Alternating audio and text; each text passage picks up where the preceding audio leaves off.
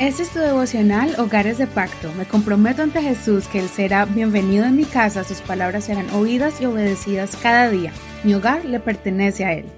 Julio 9. Un hijo con una fe no fingida.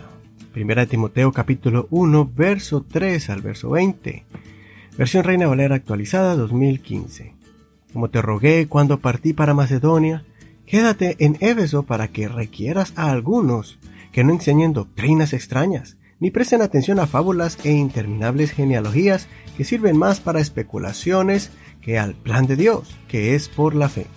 Pero el propósito del mandamiento es el amor que procede de un corazón puro, de una buena conciencia y de una fe no fingida.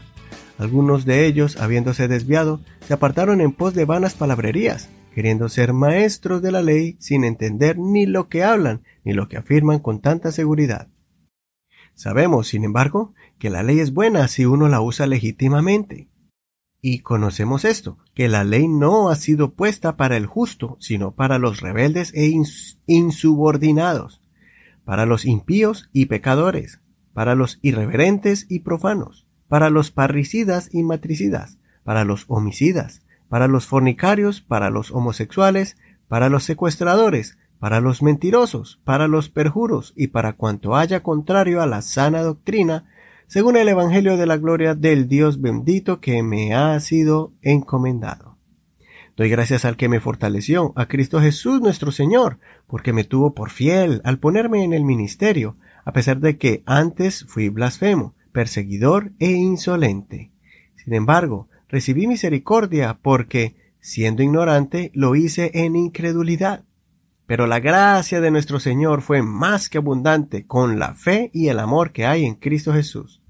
Fiel es esta palabra y digna de toda aceptación, que Cristo Jesús vino al mundo para salvar a los pecadores, de los cuales yo soy el primero.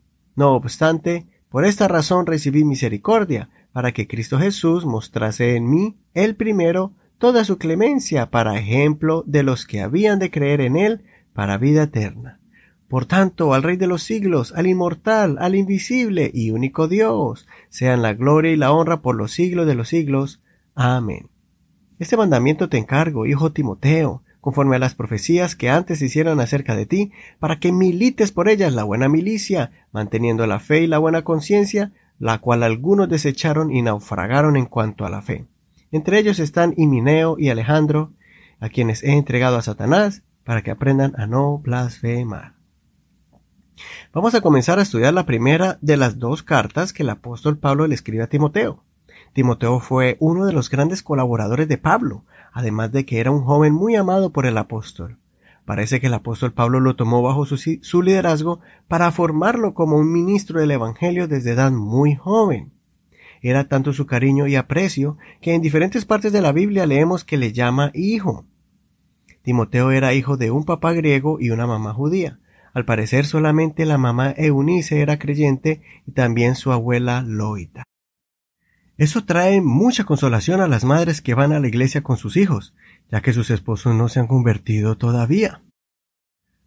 Aunque uno de los dos de la pareja no sea creyente, eso no significa que no pueden ser una familia ejemplar en el camino de Dios, tanto que Timoteo se convirtió en una de las piezas claves para que el Evangelio se haya esparcido alrededor de la región europea y asiática. Pablo le escribe a Timoteo para guiarlo en su ministerio, porque Pablo tenía que viajar a otras áreas, así que Pablo comenzaba a soltar a Timoteo, dándole responsabilidades importantes, enviándolo a iglesias para formarlas e instruirlas en el camino de Dios, y también para arreglar problemas que se estaban levantando en varias congregaciones.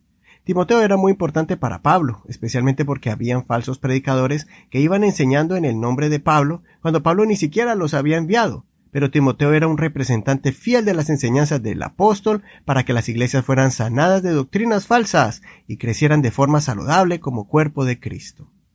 En este capítulo miramos una lista de acciones pecaminosas, las cuales son razones por las que Dios va a castigar a los desobedientes. Pero si se arrepienten así como Pablo lo hizo también, entonces recibirán vida eterna. Pablo se pone como ejemplo, siendo él el primero de todos los pecadores por haber sido perseguidor de la iglesia. Pero también nos muestra la inmensa gracia de Dios hacia Pablo, de cómo Dios lo salvó y lo llamó para que sea un predicador de las buenas nuevas.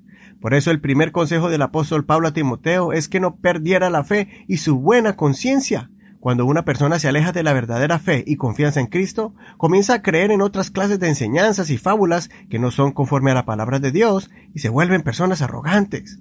Pablo quería evitarle eso a Timoteo y también a nosotros hoy en día.